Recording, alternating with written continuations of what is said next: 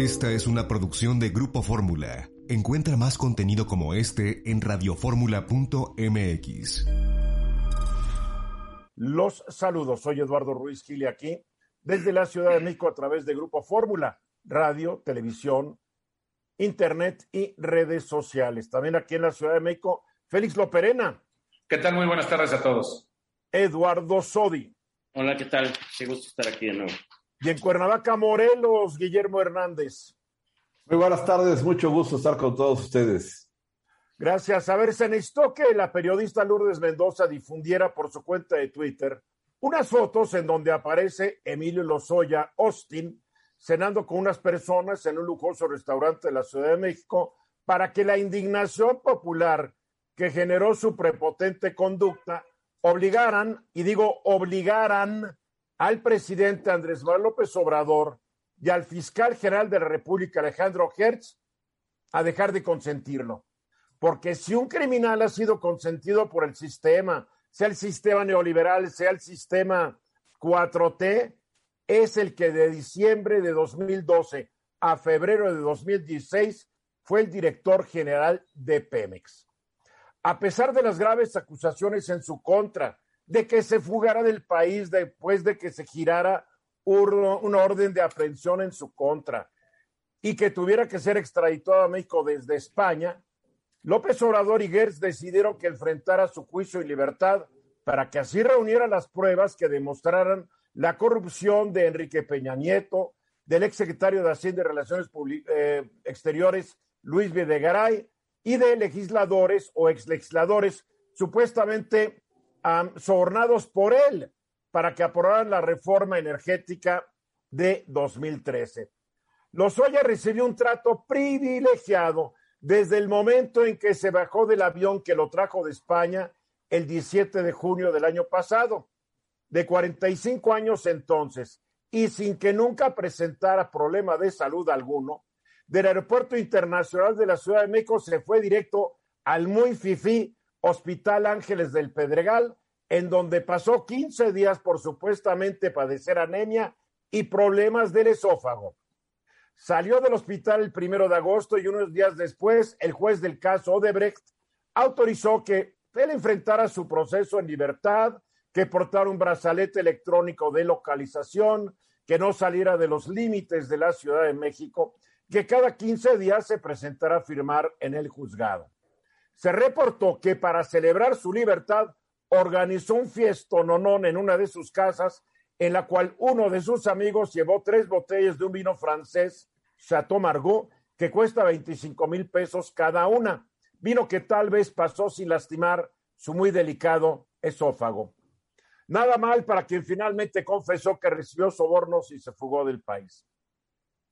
Desde agosto del año pasado hasta ayer, Lozoya no fue encarcelado porque una y otra vez pidió prórrogas para poder dedicarse a recabar las pruebas que sustentaran las acusaciones que hizo contra varios funcionarios de participar en diversos actos de corrupción, sobre todo la que promovió Odebrecht.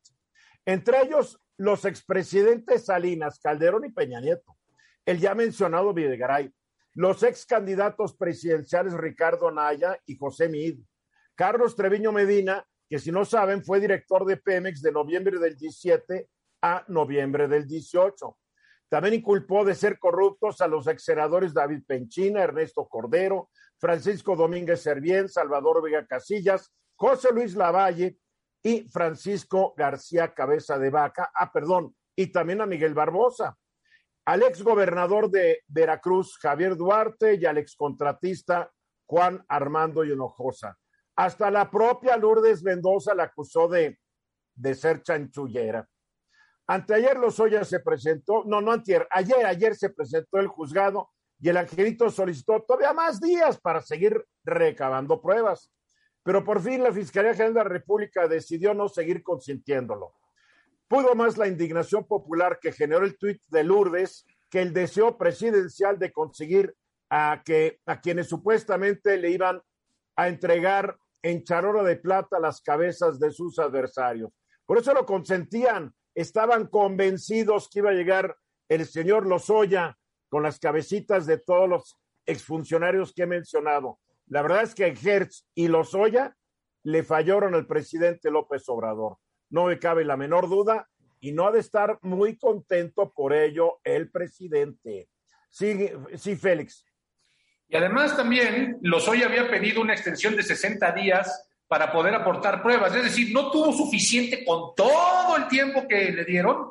Todavía quería otros 60 días. Hombre, es ir pateando el bote lo más que pueda hasta que ya no lo aguantaron. Bueno, él se estaba amarrando de un, de un sistema que al rato nos va a explicar Eduardo Sodi en qué consiste y por qué se le dio y por qué fue tan privilegiado. Yo diría que consentido el sistema. Y, y, y, y, mi tesis es esa. Lozoya nos prometió las cabezas de mis rivales políticos. Vamos a consentirlo. Nada más que Lozoya en un año aparentemente no ha aportado una sola prueba que sustente sus acusaciones. Cuidado. Guillermo. Uh, aparte de que esa es una evidencia adicional de que la justicia en, este país es totalmente selectiva. Hay que recordar que cuando se bajó del avión con ese, con lo que luego nos enteramos que fue esa, esa molestia, se hizo todo un, un, movimiento como que lo llevaban hacia, a, que lo iban a detener, y no es cierto, lo llevaron por otro lado. O sea, hubo un teatro por parte del, del gobierno para hacernos saber que lo iban a detener cuando al final nos enteramos que estaba en el hospital. Hasta, hasta ese día lo cuidaron de las cámaras de, de los medios de comunicación. Sí, hasta así fue. Día. Porque así ayer fue. ya no lo cuidaron, ¿eh? Para nada. Ah, Eduardo Sodi, te veo muy callado. ¿Por qué? Estaba recordando el evento este de los Ollas cenando en un restaurante y que el presidente dijo que era inmoral. Bueno, la fiscalía utilizó este argumento, lo dijo en la audiencia de ayer, para establecer que tenía este señor la posibilidad de contactar una red de personas importantes que pudieran ayudarlo a ausentarse del país. Entonces, es evidente que este descaro de este señor, este cinismo al acudir a un restaurante, pues le está costando, le está costando de alguna forma la libertad. Si no, ver, yo no creo, que, no, no, creo que sea que haya acudido al restaurante, porque no creo que haya sido ni la primera ni la última. No, no, las Esta las fue la primera vez que lo pescaron y gracias a Lourdes Mendoza nos claro, enteramos. Claro. Pero yo creo que también es muy inmoral que la Fiscalía General de la República se tardara un año en decidir de que no estaba funcionando el acuerdito que tenían con los Oya. ¿Qué es más inmoral? Haber sido a un restaurante cuando nada se lo impedía o tener libre, gozando de la vida, a un sujeto como Lozoya que confesó por escrito un larga, una larga confesión de sus delitos. ¿Qué es más inmoral? No, desde luego. Además, podían no haberlo mantenido en prisión, como debía haber sido, y que él hubiera obtenido las pruebas necesarias para allegarse y, y aceptar un criterio de oportunidad.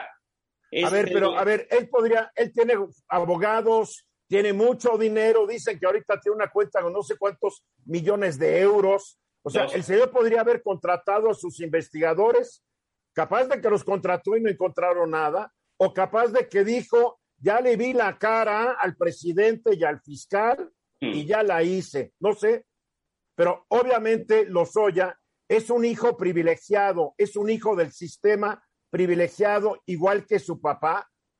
Estudiaron en Harvard, creen que el mundo les debe, y yo creo que actuó como una persona que cree que el mundo le debe y que no le debe nada a nadie.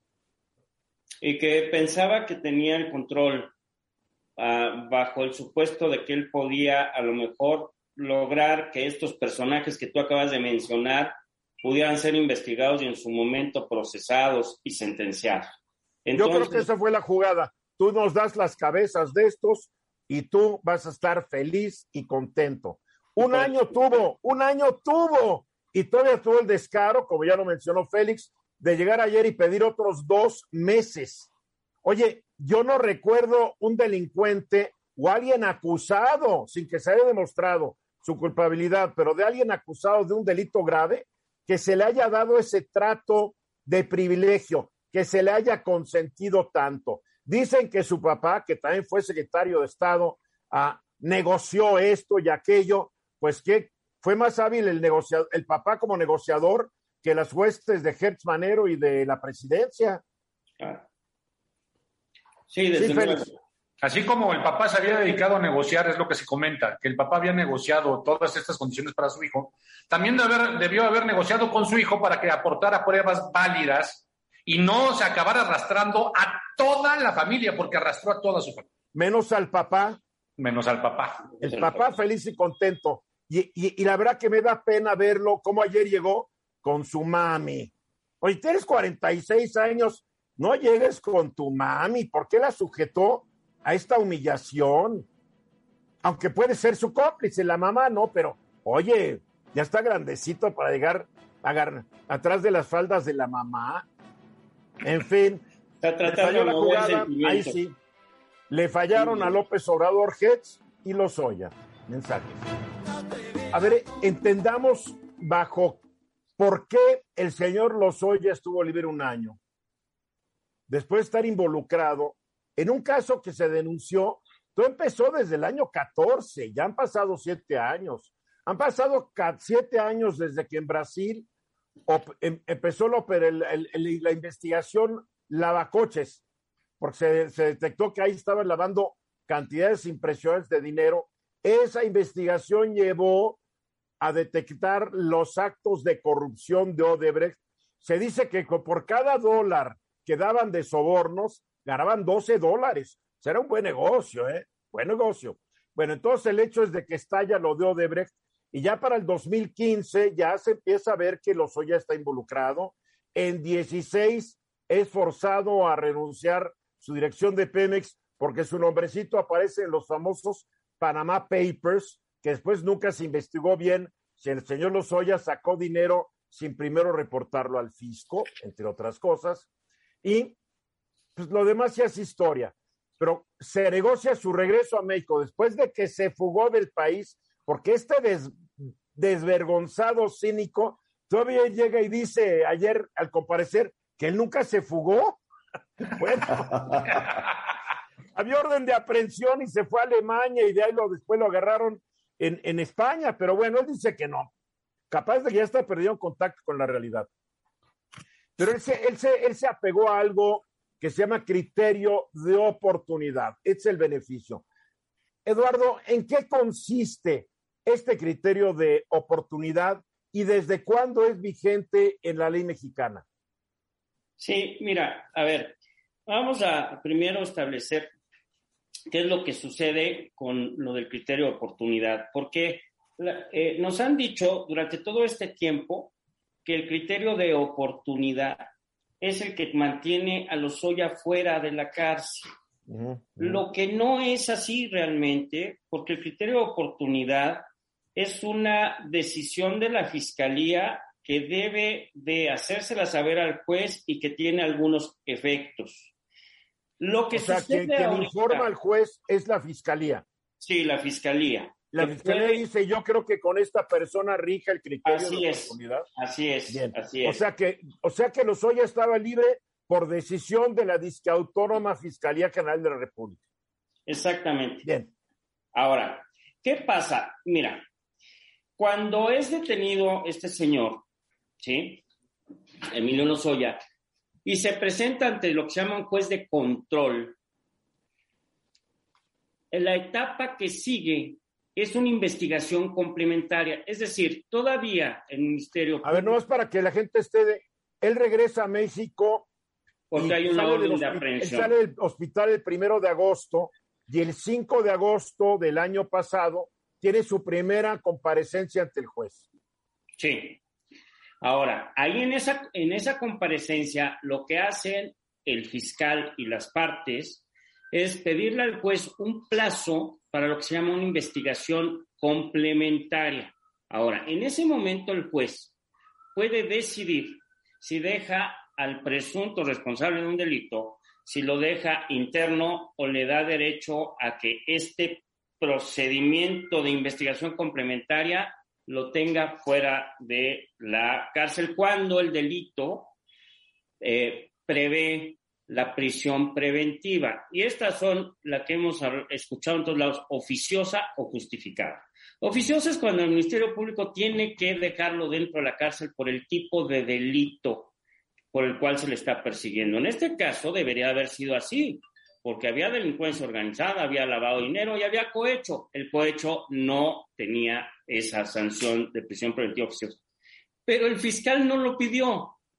En esa primera audiencia que tú señalas, el fiscal no pidió que lo dejaran adentro. Entonces el juez lo que hace es decir, a ver, me están pidiendo un plazo de investigación complementaria, se los otorgo. La ley establece que puedes otorgarlo de dos a seis meses como máximo. Y te habla de prórrogas, pero siempre la ley te dice que nunca debe de pasar de ese plazo de seis meses. Nada más que como está en diferentes artículos, mañosamente dice, no, bueno, aquí me dan seis, aquí me dan otros seis y otros seis. No es cierto. O sea, el tiempo máximo de investigación para la fiscalía y para la defensa, para recabar más pruebas, es de seis meses. Y estos señores, como tú has dicho, el fiscal y el juez, se han dado prórrogas fuera de toda legalidad. De hecho, ayer todavía se le dio una prórroga más de un mes. Ahora. Fue la, fue la prórroga que objetó la fiscalía. Sí, querían dos meses, ¿no? Querían dos meses. Ahora, la fiscalía lo que hace y que no hizo en esa primera audiencia es ayer decir, oye, fíjate que este señor tiene una red de amigos que lo pueden dejar, que lo pueden ayudar a irse en libertad. Fíjate que existe la sospecha de que pueda irse del país cuando lo trajeron de España. O sea, por Dios, ridículo, ¿no?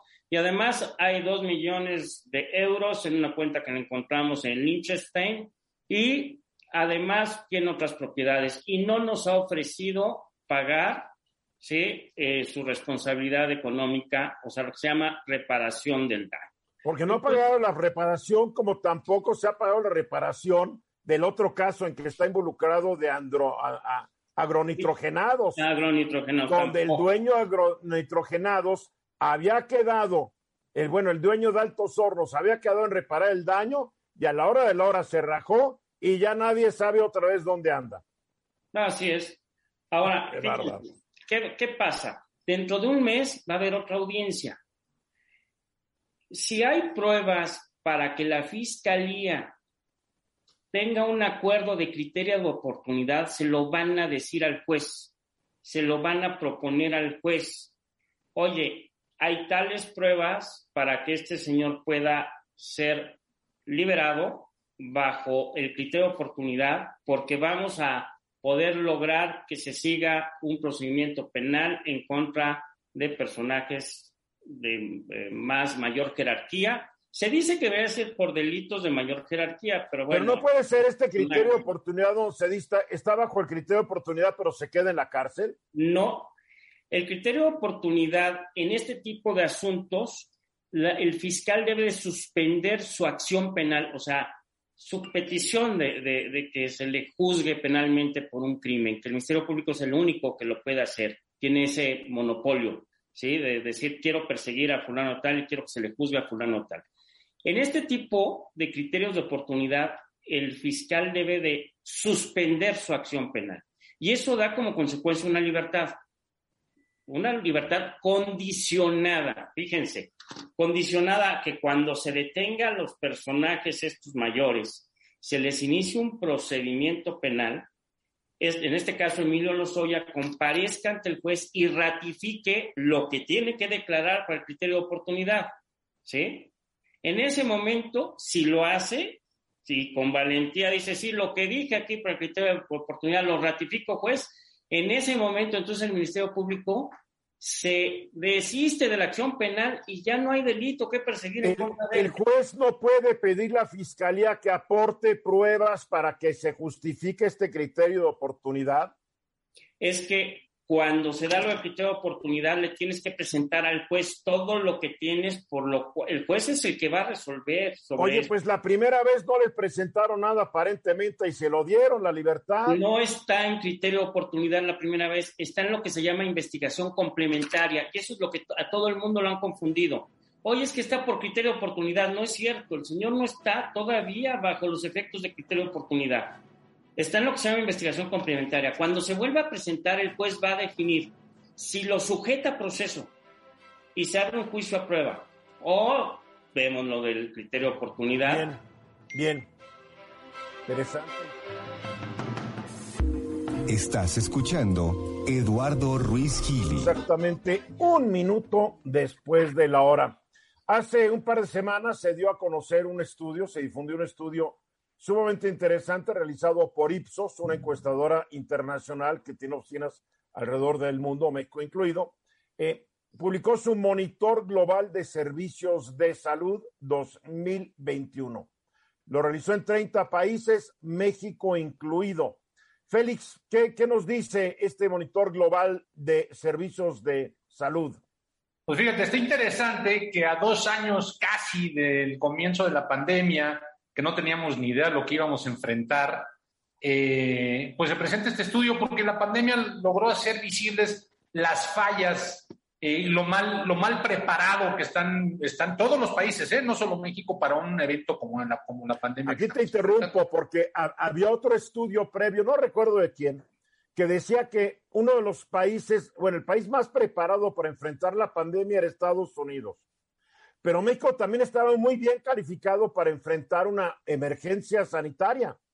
Y, la, la realidad, como tú lo dices, demostró que no estaba nadie preparado. Nadie, nadie estaba preparado. Esto, estos, estos, este tipo de eventos que les llaman cisnes negros, ¿no? Este, que supuestamente nadie se espera, aunque más o menos cada 100 años hay una pandemia o se tiene el registro de una pandemia. Ahora, hay que comenzar diciendo que el COVID-19 es la mayor preocupación de la gente en los 30 países. Es decir, cuando les preguntaron que qué era lo que más les preocupaba en temas de salud, el 70% de la gente dijo que el COVID-19 y la manera en que sus sistemas de salud lo estaban enfrentando.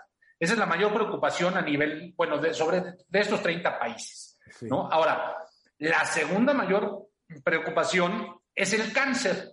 El 34% de la gente está preocupada por, esta enfermedad. Ahora sí que, perdón la expresión, esta canija enfermedad, ¿no?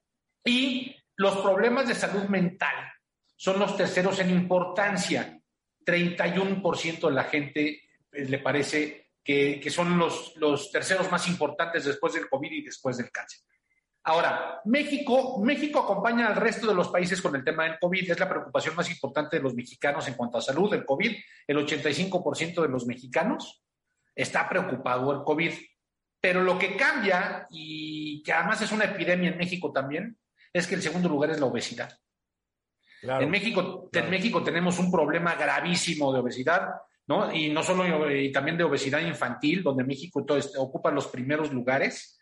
Bueno, ese es el segundo obesidad lugar. y sobrepeso. Es importante aclarar que hay una sí. diferencia entre sobrepeso y obesidad.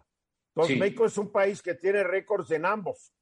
En ambos. Y México, y regresa a México, digamos que con el resto de los países, en lo que al tercer lugar se refiere, cuando es el cáncer, la tercera preocupación más importante de salud que tenemos los mexicanos. Pero este estudio no solo habla de enfermedades, también se calificó a los sistemas de salud. De estos 30 países, México es el lugar 24 en cuanto a calificación que le damos los mexicanos a nuestro sistema de salud. ¿Por qué? Porque uno de cada tres mexicanos, el 33%, cree que nuestro sistema de salud es bueno o muy bueno. Los otros dos no. Los primeros tres países son Singapur, Suiza y Australia y estamos no, no lejos, lejísimos. Oye, los no, son, no son los países escandinavos para que el presidente, en vez de decirnos que queremos un sistema de salud tipo Como Escandinavia, nos diga que tipo Singapur, ¿no? Tipo Singapur sería más adecuado o tipo sería Australia, mejor. ¿no? El, 80, claro. el, el 82% de la población en Singapur está orgullosa de su sistema de salud. Nosotros estamos muy lejos de ese 82%. No, pues lejísimos lejísimos. Ahora, el 56%, y esta, es, es, esta parte es interesante, el 56% de los mexicanos confía en que los servicios de salud de nuestro país van a mejorar en los próximos años. Es decir, casi 6 de cada 10 personas confían en que nuestros servicios de salud van a mejorar eh, de manera importante. Y también se le preguntó a la gente sobre los retos y los problemas que actualmente enfrenta el sistema de salud. Y en México, el primer lugar, en la preocupación más grande en cuanto a los retos del sistema de salud, lo tienen los, la accesibilidad al sistema mismo de salud y los largos tiempos de espera. Esa es la principal preocupación. Pero a esta se suma la burocracia y la falta de inversión en medicina preventiva. Es decir, en cuanto al sistema de salud es los tiempos, los costos y la burocracia. Fíjate. ¿No? Eso, es lo que nos preocupa a los mexicanos en cuanto al sistema de salud. Y hay muchos, hay muchas, muchas eh, calificaciones más, se califican por enfermedades y demás, que ya sería eh, eh, muy problemático entrar porque son muchísimos datos entrar a fondo, pero para quien quiera encontrar este, este estudio, está en la página de ipsos.com y ahí van a encontrar el Global Health Service Monitor y ahí viene toda la información. Aquí lo que me llama mucho la atención es que 56% de los mexicanos creen que va a mejorar la calidad de los servicios de salud en el futuro. Cuando en los, estos tres años ha empeorado. ¿Eh? Cuando ha empeorado gracias a la pandemia y a muchas otras cosas. Yo, yo no sé si ha empeorado porque yo soy de los que creo que ya estaba mal, Félix. Sí. Ah, pero, pero lo que me sorprende es que cada seis de cada diez mexicanos tengan confianza en que va a funcionar muy bien después. Sí, yo tampoco, yo tampoco pude encontrar de dónde, ¿no? De, de, de, dónde viene toda esa confianza, porque a lo largo de décadas el sistema de salud mexicano ha estado mal y pues no, nunca ha habido ni siquiera índices de mejoría. Pues así está el asunto, vale la pena el estudio. Sí, Guillermo. Pues fíjate que lo, lo, que está curioso es que países que, que, que, tienen un tema con el estudio, de, con el, eh, el tema de, de, su sistema de salud, que piensan que va a mejorar, son latinoamericanos todos, que está México, Colombia, Brasil y Perú. O sea, ellos creen que va a mejorar y a lo mejor así han creído durante años. Habría que entender por qué creen eso, ¿no? Vivimos de pura fe. Es, es pura fe, muy buena esperanza, pero no hay ningún dato duro que eventualmente nos permita pensar que hay una mejora o hay un camino diferente hacia el futuro. Lo que a mí me llamó la atención, lo que me llamó la atención es que para variar en este tipo de listados, México aparece en los últimos lugares.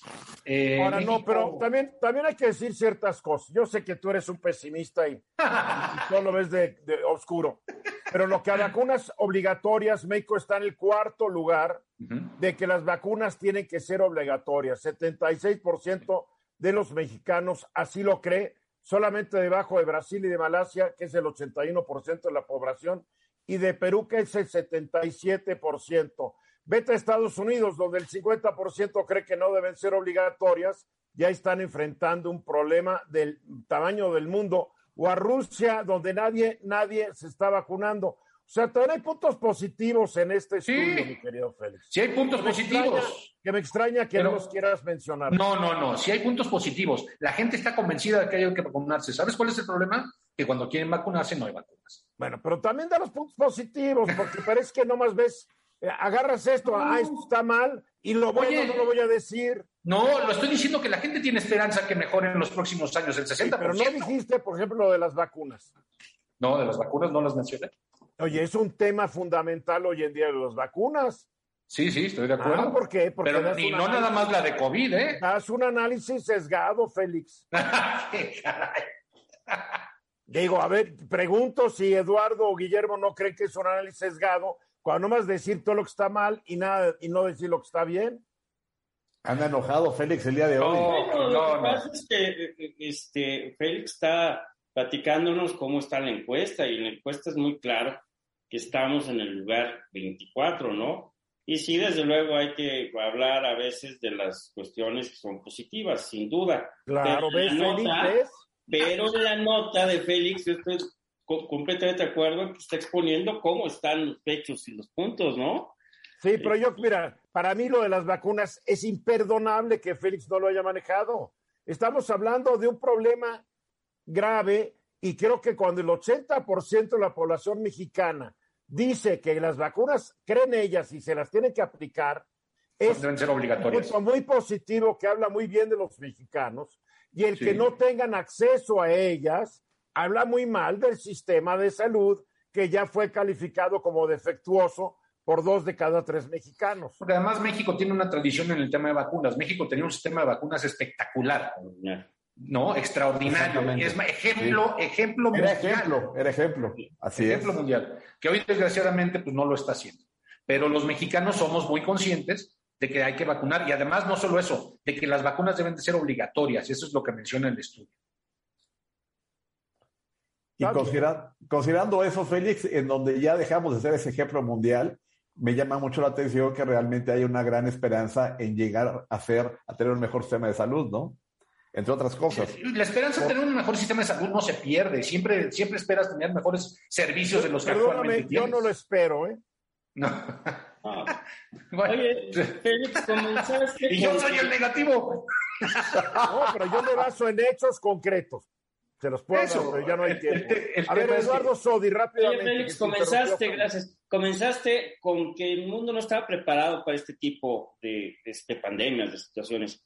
Pero nada más recuerdo en 2009, cuando se habló de la influenza, aquí las decisiones fueron el 5 de abril de Brad y días después de Felipe Calderón, pues de cerrar negocios, de adiós las escuelas, en fin, y ya no se hizo. Hubiera sido muy interesante a ver qué hubiera pasado. Bien, pues sí. gracias, gracias, mensajes. 16 minutos después de la hora. ¿Qué es el molnupiravir? Molnupiravir. A, a los medicamentos cada vez les ponen nombres más raros. Más raros. Mol, molnupiravir. Entre hecho, el remesdividivir y el molnupiravir.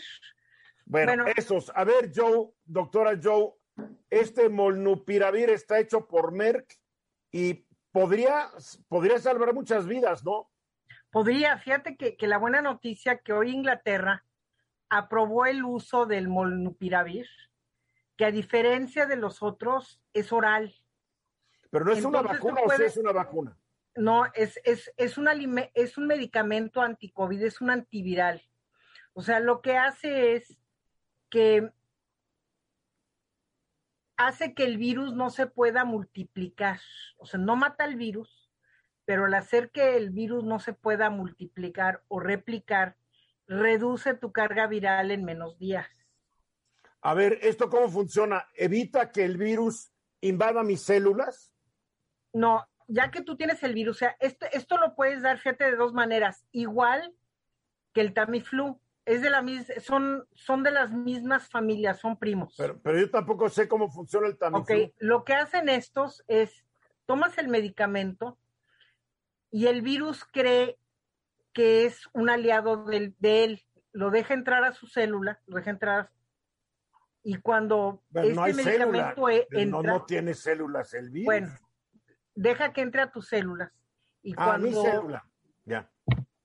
a, tu, a la tuya. Pero es que me hago bolas, por eso te interrumpo, porque no voy entendiendo. Ok, mira, esto es muy fácil.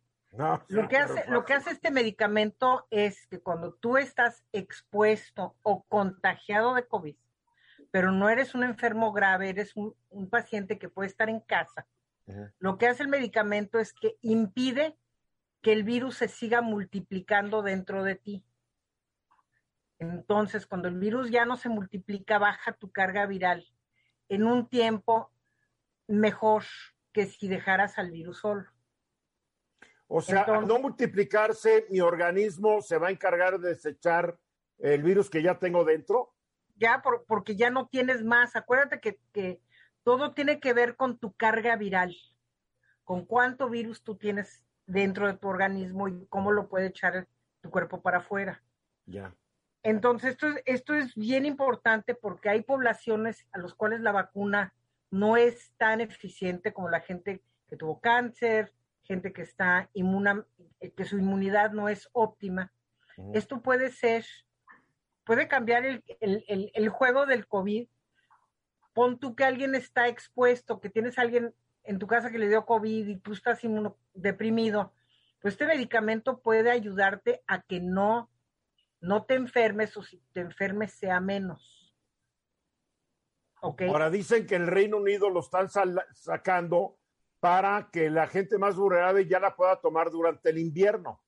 Pues sí, porque, porque mira, en el invierno yo creo que somos ilusos en pensar que el invierno va a ser muy bonito y que no va a haber otro pico. Tú tienes una serie de enfermedades respiratorias que ya están presentes, ya está la influenza, ya hay mil cosas no quieres otra, otra, tú necesitas una, un medicamento más para poder salvar a los que puedas de COVID. O sea, el estudio es pequeño, son como, son menos de 400 personas. Los que hicieron Reino Unido usando esta medicina y lo que ellos vieron es que ninguno de ellos murió. Ya. A los que les dieron el placebo, ocho de ellos murieron. Ahora, la bronca de esto, fíjate que es bien interesante. A Merck le cuesta 18 dólares hacer la medicina, pero ellos la están cobrando en más de 700 dólares, o sea, 40 veces más. Pues, ¿Quién va a poder pagarla? Ese es, ese es el gran problema. Es, es igual que el re, Remesdivir, que a ellos les cuesta mm, casi nada hacerlo y que hubo una inversión muy grande de gobiernos para desarrollar estas medicinas, pero el tratamiento, cuando estás en el hospital, te cuesta más de 3 mil dólares. Entonces, pues, Con seis días de tratamiento. Pero no hay que olvidar que el Reino Unido está, está el Servicio Nacional de Salud y la gente no paga por él. No paga por eso, pero, pero cuando venga a otros países, pues qué bueno que está, pero, pero los precios están ridículos. Bueno, en Estados Unidos te lo van a vender en 10 mil dólares porque ahí no nadie controla las farmacéuticas. Oye, dicen que Pfizer también ya está eh, en su estudio clínico de una cosa que se llama Ritonavir, que también aparentemente va a funcionar para este asunto. Hay varios, varios en la mira que son exactamente, son de las mismas familias. Yo creo que es esto, esto va a ser otra vez como la influenza. Te vas a tomar tu vacuna cada seis meses, cada año, y vamos a aprender a vivir con este virus, ya que tengamos la tecnología de tener estos medicamentos antivirales. O sea, este, no son nuevos, muchos son experimentales. El remesdivir lo han usado con otros coronavirus, lo usaron con la, con la fiebre de Medio Oriente, lo usaron con Ebola, no con mucho éxito, pero ya tenían la idea de que este, estos, este tipo de medicamentos podía utilizarse para, para el SARS-CoV-2, para coronavirus. Guillermo. Aquí, estoy leyendo que este medicamento, yo, está recomendado para alguien que ha desarrollado un COVID eh, bastante menor o, moderado, pero que también que tenga un, factor de riesgo como puede ser eh, obesidad, diabetes y, temas cardíacos. O sea, tiene que haber uno de esos eh, este, factores, ¿es correcto? Ahorita por el momento va a ser así simplemente porque tienes más riesgo de, acabar en el hospital y morirte con las comorbilidades. Pero ya que esto sea más rutinario, va a ser igual que el Tamiflu de que tú te enfermas y tú te tomas tu medicamento. Yo creo que esto es para esta etapa en la cual apenas la están sacando y quieren y ellos quieren lo que quieren hacer con esto es que no tanta gente acabe en el hospital. Y su uso sigue siendo autorizado para emergencias todavía. Eduardo. Sí, a ver, yo me quedo muy claro que este molnupiravir lo que hace es impedir que se repliquen las células. En donde tengo duda es, ¿se toma este medicamento como medicamento, o sea, una vez que te contagias, o es preventivo como la vacuna? Y la pregunta es, la diferencia entre el molnupiravir cómo funciona, que nos explicaste, y el remdesivir. ok. La, la, la, la, diferencia más obvia de todo esto es que es oral. No tienes que estar en el hospital. Entonces va a haber dos tipos, va a haber, vas a, tú vas a poderlo tomar.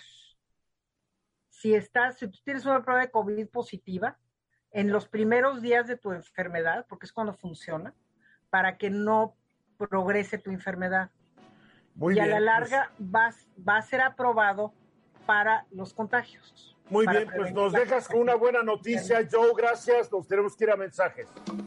El sábado 9 de octubre a las 8.10 de la noche, hora del centro, eh, Lourdes Mendoza, periodista, querida amiga mía, ex colega de trabajo en Canal 40, subió un tuit que decía, y que dice, porque ahí lo pueden ver ustedes en Twitter, en su cuenta arroba Lumen 2 con Z, con estas imágenes que han evidencia el pacto de impunidad entre Emilio Lozoya Austin y la Fiscalía General de República.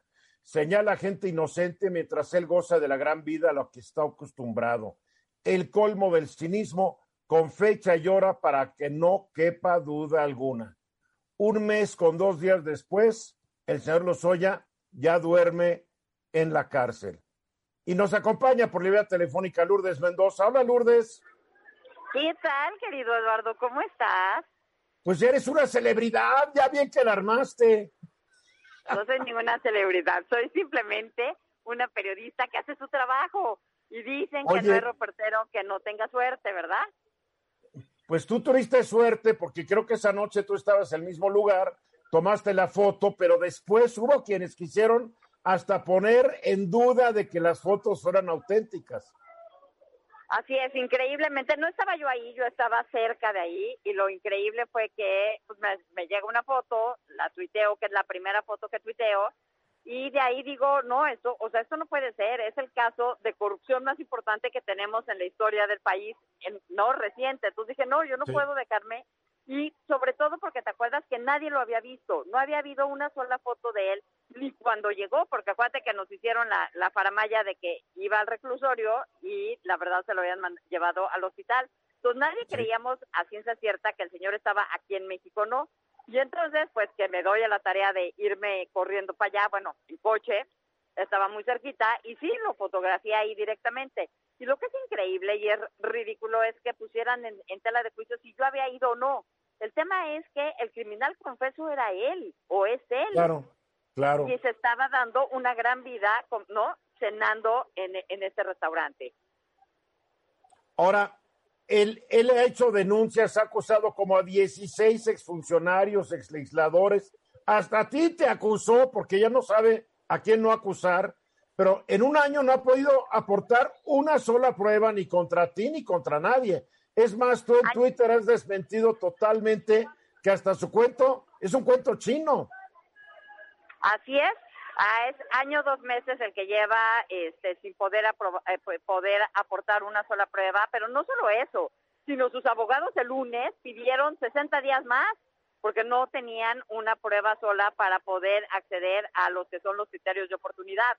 Tú puedes decir lo que quieras, nada más que hay que probarlo, si no, ¿cómo llevas a juicio a la gente? Y yo desde ese primer día que se filtra esa denuncia, yo anuncié que era mentira lo mío, que lo iba a demandar, yo lo demandé, yo no puedo hablar de mi demanda porque está en curso y son órdenes de mis abogados, pero en su momento, en el proceso de la demanda, sí, de, sí demostré que lo que él había dicho de mí era mentira, que es muy parecido a lo que dijo Anaya, que las fechas de lo que él dice, pues no cuadran. Y si algo cuadrara, pues la verdad es que ya lo hubiera hecho público, ¿o no? Claro, ahora tú en tu tweet el 8 en tu tweet el 9 de octubre dices pacto de impunidad entre Lozoya y la Fiscalía General de la República. Y yo arranqué diciendo en este programa que Lozoya y el fiscal Hertz Manero le fallaron al presidente porque yo no quiero la autonomía de la Fiscalía General de la República. Yo creo que Hertz estaba actuando bajo instrucciones del presidente y los dos con la idea que Lozoya les iba a entregar en charola de plata las cabezas de los rivales políticos del presidente. Así es, este, se tardaron un año, dos meses en darse cuenta, o las fotos sin duda fueron un detonante porque no nada más el presidente en la mañanera, dos días después de que tomé las fotos, dijo esa mañana de lunes que si no, si bien no era un acto ilegal, sí era inmoral, ¿no? Porque además no has aprobado una sola prueba, o sea, tampoco has ayudado a que te den el criterio de oportunidad. Y ojo, lo que he estado estudiando en estos días del criterio de oportunidad es cuando tú te dices, yo quiero ser este, un soplón y voy a acogerme al criterio de oportunidad, te dicen, órale, adelante, puedes hacer esto y me das las pruebas y San se acabó. Se acabó tu delito, pero eso no te exima, exime de la responsabilidad penal. ¿Qué quiere decir eso? Que a él lo iba a usar la fiscalía para todos los casos o todos los shows que iban a armar, ¿estamos de acuerdo? Claro, claro. Entonces, él tenía que ir a todos los juicios que iban a abrir y presentar las pruebas para acusar a quien quisieran. Y pues, ¿qué iba a pasar en ese momento? Claro, tus fotos fueron el detonante. ¿O tú qué crees que el señor Hertz y el presidente de la República no sabían la gran vida que se daba a Lozoya? Claro que lo sabían. Desde el día que salió de los, eh, desde el día que salió del hospital, dicen, se reportó por ahí que hizo un fiesto normal en su casa para festejar que era libre. Sí, todo el mundo ha hablado que salía. Hubo también otro reportaje en donde decían que lo habían visto en un bar ahí en la Condesa. Sin embargo, una foto de la afuera o que estaba mucho en los cabos, que iba mucho a los cabos a este en yate. Sí, pero sin embargo, nadie lo habíamos logrado ver. Por eso ese día que me mandan la foto, me quedo pensando cinco minutos y digo, no, lo que tengo que ir es a verificar si verdaderamente este señor está ahí. Y ahí estaba. Y te digo, más allá de las descalificaciones que ni para qué hablar, pues ahí están las fotos, ahí están los resultados. Y de hecho, cuando, aun cuando sus abogados en la audiencia de ayer dijeron que era que yo me había, eh, no dijeron Lourdes Mendoza, pero que esas fotos estaban este, invadiendo la privacidad de su cliente, pues no. ¿Cuál privacidad? Estás en un lugar público. Exacto, exacto. Malo que te hubieras metido en su casa y en su casa y le hubieras tomado las fotos tomando sus botellas de 25 mil pesos de vino. Eso sí es privacidad. O que me hubiera disfrazado de repartidera, repartidora de Uber Eats y le hubiera llevado el pato a su casa, ¿verdad? Eso sería otra historia.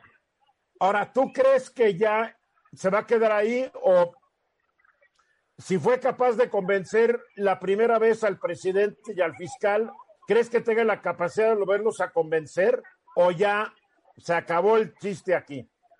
Yo creo que se va a quedar en la cárcel. A ver, o sea, el, el pitoniza no somos, ¿verdad? Ni somos Walter Mercado y vemos los horóscopos, pero a ojo de buen cubero, si la fiscalía pidió, que diga, si sus abogados pidieron 60 días más, el juez todavía buena onda le dice, bueno, te doy 30. Pero si no has podido probar nada en año, dos meses, ¿qué más vas a probar? Puedes inventar más cosas, eso sí, pero de pruebas ya las hubieras presentado. Oye, para muchos... Sí, dile, dime, dime esto apenas es, o sea, es, que te, digo, eh, en su audiencia inicial él se declara que es un criminal confeso porque si no, no puedes acceder a los criterios de oportunidad. Esto se llama audiencia intermedia que termina ahora sí el 3 de diciembre cuando él aporte las que, que pruebas que pudiera estar aportando, ¿no? Y ya de ahí, pero la fiscalía ya dijo, no, yo te voy a llevar a juicio. Ya no te voy a dar que te oportunidad, tú ya vas a juicio.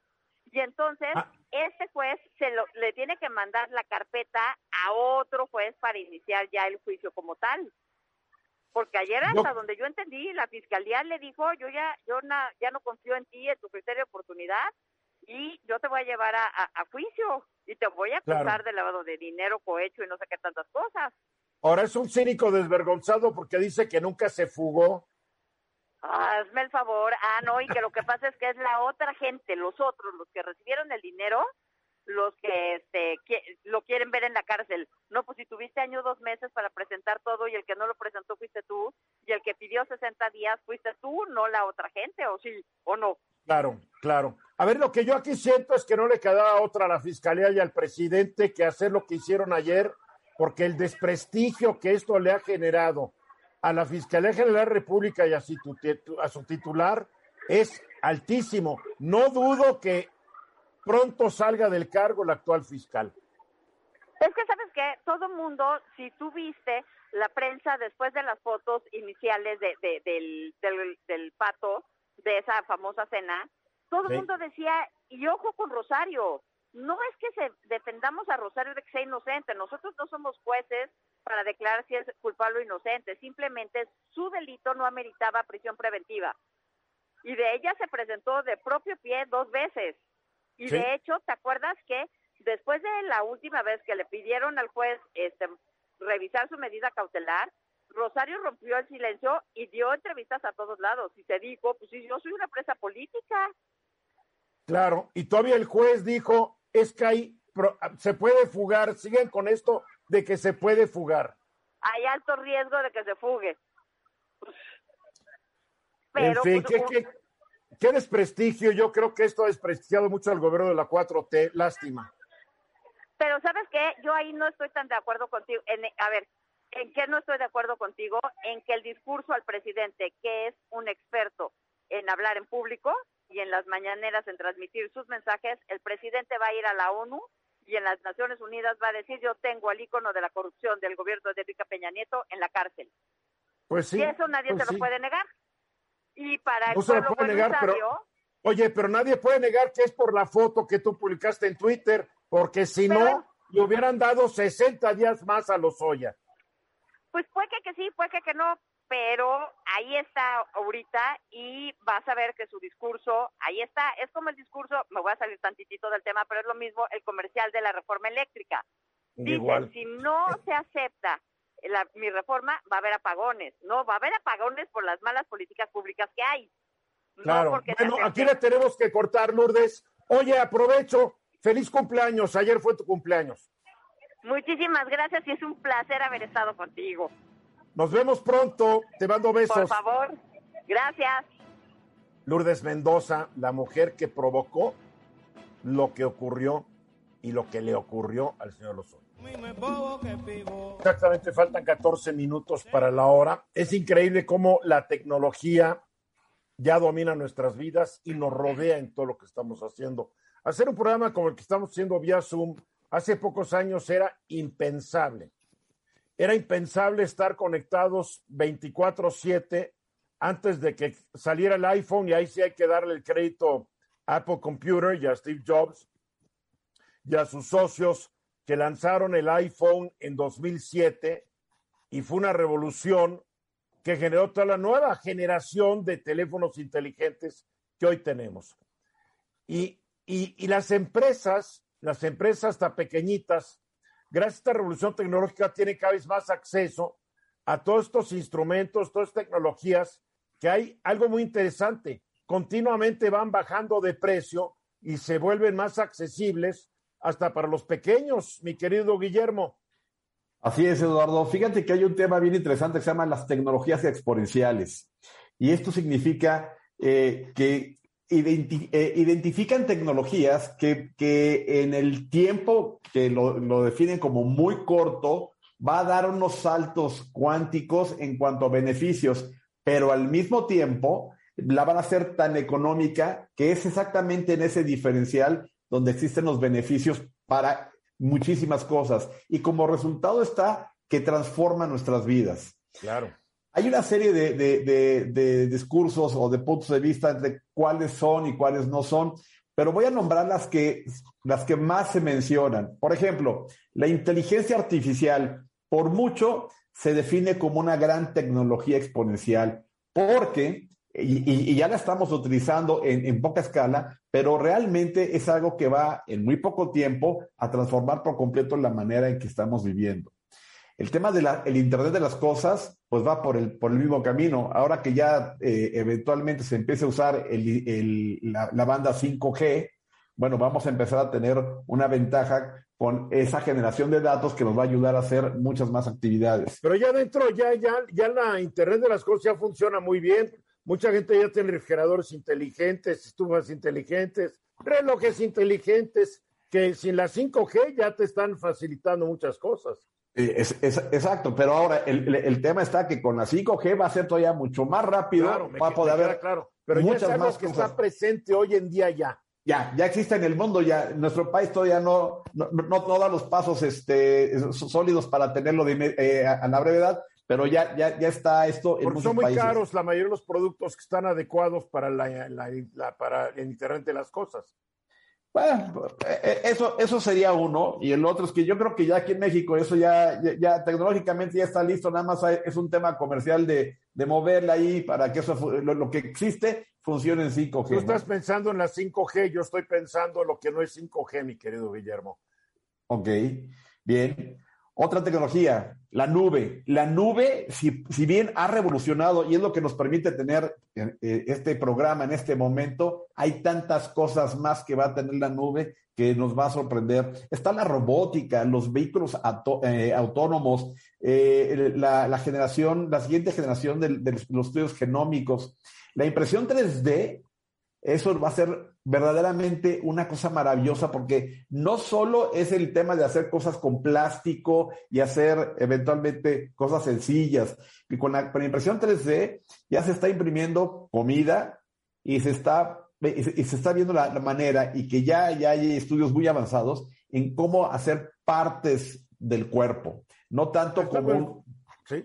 Como se, no- se construyen ya casas con 3D. Ah, no, eh, eh, eh, eso es, digamos que eso es lo sencillo. El, el- Sí, el pero para que la gente que no lo sabe, es bueno que nos lo digas. Tú estás hablando Se- como si su- fuéramos se construyen. todos. Mira, hay, hay, una- hay un tema bien interesante de, de- de la, de la impresión 3D.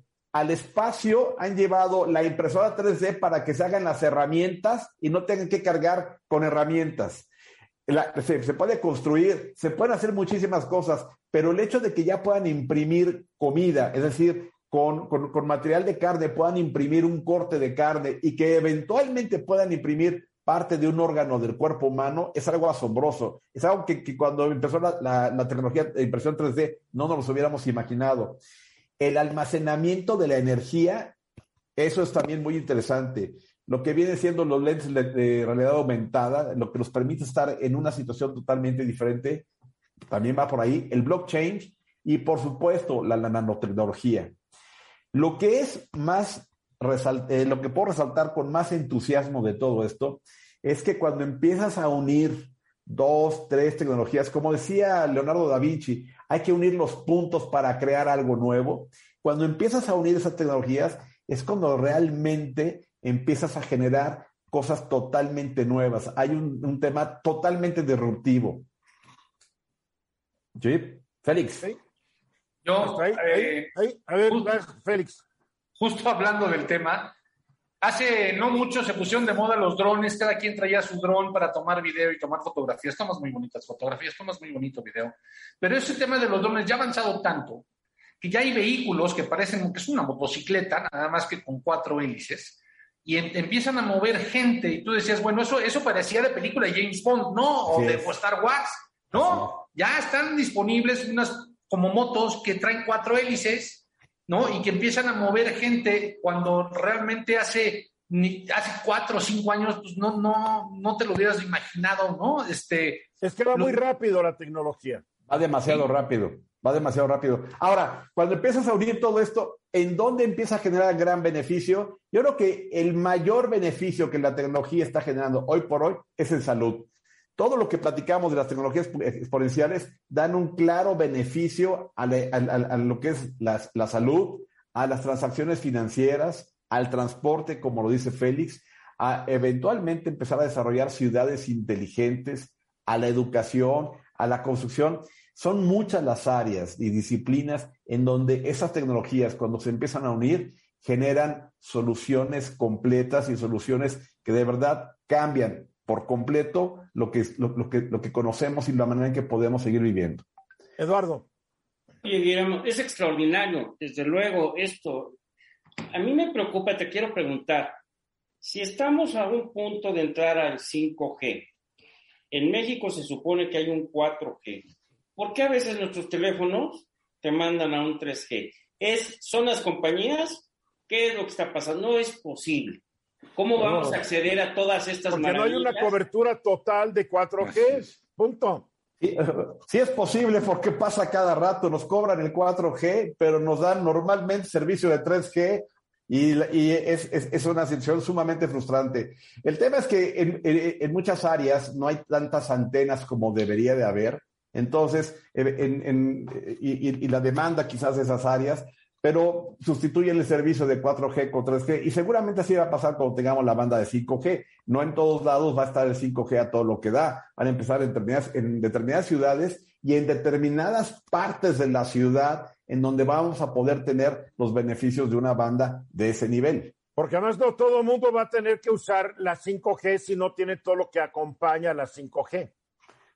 Tal cual, así es. Porque para que esto tenga el, el- el gran beneficio que sabemos que puede llegar a tener o que pensamos que puede llegar a tener, no solamente es la banda, sino son los aparatos y aparte cómo explotarlos, porque de qué nos sirve tener un, un universo lleno de datos si no le estamos sacando el provecho correcto. Muy bien, pues ahí están las nuevas tecnologías. Ya nos vamos, Eduardo Sodi, gracias. Al contrario. Félix Loperena, gracias, buenas tardes a todos. Guillermo Hernández Salgado, gracias. Muchas gracias, que estén muy bien. Soy Eduardo Ruiz Gili, gracias por habernos acompañado esta tarde, mañana, a partir de las 3.30 hora del centro. Estoy aquí de regreso en Grupo Fórmula con todo el equipo. Síganla pasando bien y sigan aquí en Grupo Fórmula Radio, Televisión, Internet y redes sociales. Esta es una producción de Grupo Fórmula. Encuentra más contenido como este en radioformula.mx.